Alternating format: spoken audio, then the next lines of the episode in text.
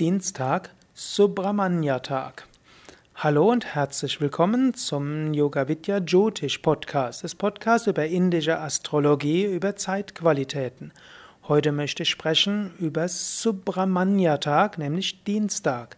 Dienstag ist auch Mars-Tag und ein andermal werde ich mehr sprechen über die Bedeutung von Mars. In der indischen Mythologie gilt Subramanya als der Heerführer der Götter. Er gilt als ewig jugendlich. Er gilt als der, der Dinge anfängt und neu beginnt. Er wird dargestellt als ein jugendlicher Gott mit einem einpünktigen Speer. Wehl ah, heißt der Wehl, der Speer. Und dieser Speer ist spitz. Das soll heißen, dass manchmal es notwendig ist, ein konkretes Ziel zu haben und alles zu tun, was nötig ist, um das Ziel anzugehen.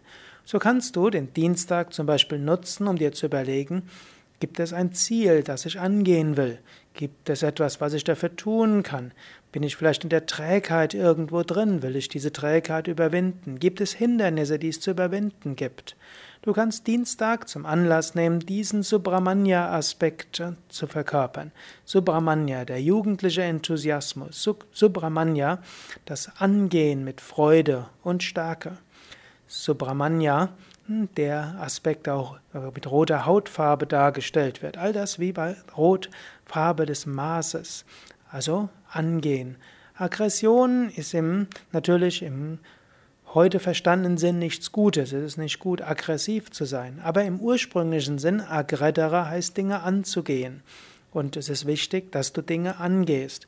Manche Menschen haben diesen Aspekt des Angehens der positiven Aggression verloren und wundern sich dann, dass sie in die Antriebslosigkeit gehen.